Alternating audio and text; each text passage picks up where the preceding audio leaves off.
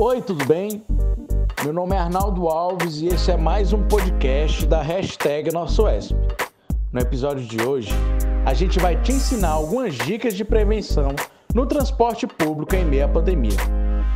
Então, se você não pode ficar em casa e necessita pegar ônibus para fazer suas atividades, fica ligado nesse podcast que o professor do curso de Biologia, Paulo Lopes Sobrinho, vai te ensinar como diminuir as chances de contágio. Obrigado pela sua disponibilidade, professor. Olá, pessoal. Saudações a todos. Sou o professor Paulo Lopes Sobrinho, da Universidade Estadual do Piauí, Departamento de Biologia. Professor Paulo, quais os principais riscos de utilizar o transporte público nesse momento de pandemia? Os riscos que nós corremos é que in, não há como evitar que ao entrar no transporte público nós coloquemos a mão nos diversos objetos para nos sustentarmos. Então temos que ter muita atenção a esses objetos. Nós seguramos é, nas barras de segurança quando ficamos em pé, nós seguramos é, no encosto das cadeiras quando nos estamos sentados. Então temos que ter muita atenção onde colocamos as mãos e principalmente é não levar as mãos ao rosto, passar nos olhos, coçar o nariz, é, passar na boca. Então nada de colocar a mão no rosto após utilizar o transporte público, visto que, sendo um transporte de massa, a quantidade de pessoas que vai ter colocado a mão naqueles mesmos objetos é muito grande. Tá certo, professor.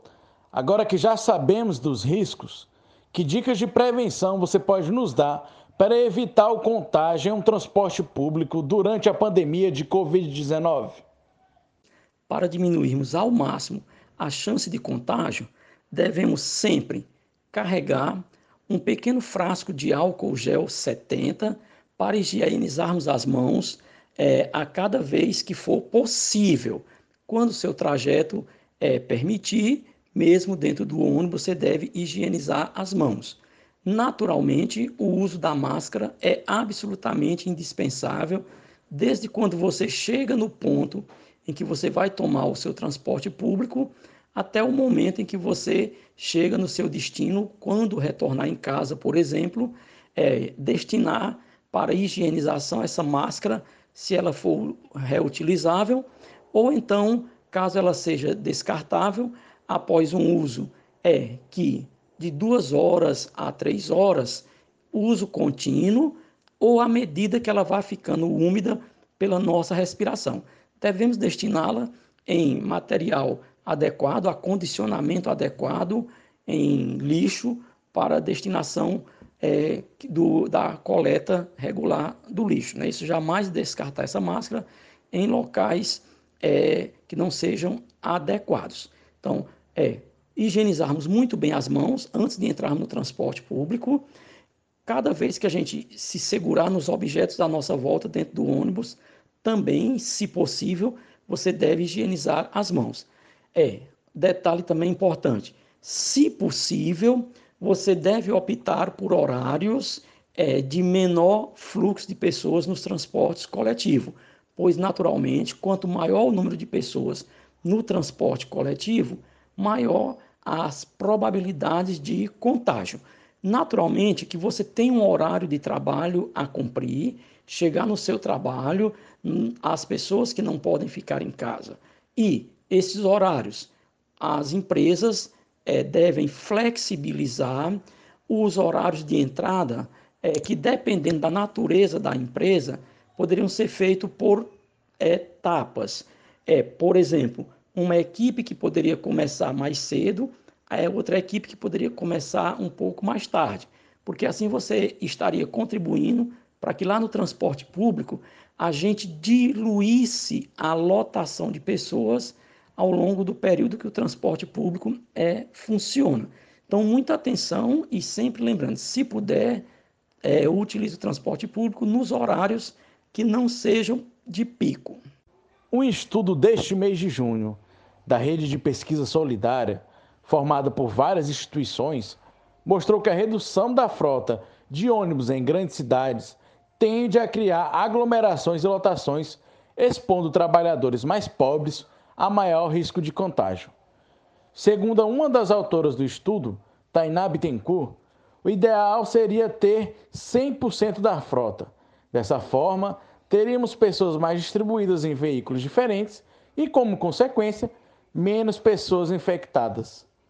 Como você avalia essa questão, professor? É, certamente, a quantidade de pessoas dentro do transporte público é um fator que vai aumentando quanto maior o número de pessoas dentro do transporte público. Então, o que a gente tem visto é, na grande maioria das cidades, capitais onde o transporte coletivo é mais intenso, é exatamente esse fator diminuição pelas autoridades do número de ônibus coletivos e outros veículos autorizados em circulação. Porém, inevitavelmente, a quantidade de pessoas que ainda precisa sair de casa vai acabar lotando os pontos de ônibus e também os próprios é, veículos. Então, certamente, a ideia de que a frota deva estar em número de transporte é, circulando normal para o período, essa deve ser a maneira correta. Porque teremos menos pessoas em cada ônibus, como essa pesquisa sugeriu, correto? É uma ótima é, opção para diminuir aglomerações. E o outro detalhe: a frota circulando em quantidade normal e uma quantidade menor de pessoas é, circulando dará esse efeito positivo de menos pessoa por coletivo. Deu-se a impressão que a quantidade de pessoas que poderia ficar em casa seria muito maior do que realmente é. Então, naturalmente, essa seria a melhor ideia, porque a redução do transporte de ônibus em algumas capitais foi bem maior do que a proporção de pessoas que deixou de circular. Afinal de contas, é, quando falamos de empresas essenciais, como farmácias, é, os restaurantes que funcionam em delivery, as panificadoras, os postos de combustíveis e várias outras que são autorizadas a funcionar dentro das regras é, de sanitização melhores possíveis, ainda vamos ter muitas pessoas no transporte coletivo.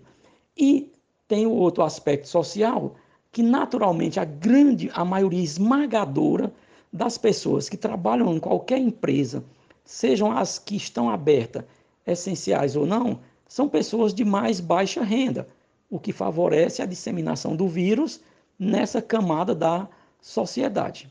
Tá certo, professor. É nítido que o transporte público precisará se reinventar após o fim da pandemia.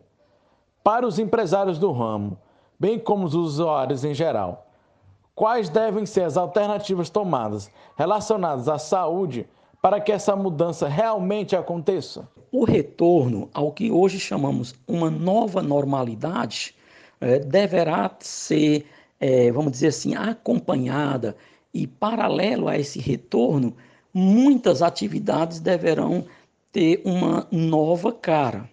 O transporte público certamente é uma dessas atividades que deverá retornar com modificações. Nesse caso, é, envolve muita coisa que já não é tão simples de resolver, que vai ser a questão do empresário que tem as suas empresas é, organizadas com base em um fluxo de passageiros. Então, isso já entra em cena a necessidade do poder público é, fazer vamos dizer assim, ações que permitam às empresas é, colocar, por exemplo, um maior número de ônibus em relação ao que era anteriormente. Porque quando retornarmos a essa nova normalidade, é, não teremos, é, tipo assim, a ausência do vírus. O vírus, ele não vai, entre aspas, fazer as malas e ir embora. Então, a circulação do vírus ela vai continuar hum, é, nas populações no, em todos os lugares do mundo. Então, assim como uma empresa, material de construção, como já é feito nas empresas é, supermercadistas, o transporte público sim terá que modificar alguns aspectos. O mais é, ad, adequado que poderíamos sugerir seria exatamente aumento de frota, é, mais do que já é, era feito em momentos de pico, para que continuemos tendo um número menor de pessoas é, circulando. Basta lembrarmos que essa é, não é a primeira pandemia, embora nesse século, é, esses últimos 20 anos, tenha sido a mais, bem mais drástica do que outras que já tivemos. Por exemplo, quando é, surgiu uma, uma disseminação muito elevada de gripe H1N1, há cerca de 10 anos atrás, é, foi quando começamos a nos preocupar com o álcool gel. Muitos de vocês devem lembrar desse aspecto, porque foi há, há cerca de 10 anos. Só que não chegou ao estágio que nós estamos hoje em todos os é, números, em todos os é, registros de ocorrências de caso, de mortes, todos esses eventos que estão assustando o mundo hoje. Então, sem dúvida nenhuma, o transporte público terá que ter é, diferenças no seu mecanismo de funcionamento. E o mais óbvio né, que a gente já pode imaginar é isso: olha, o vírus não vai é, embora.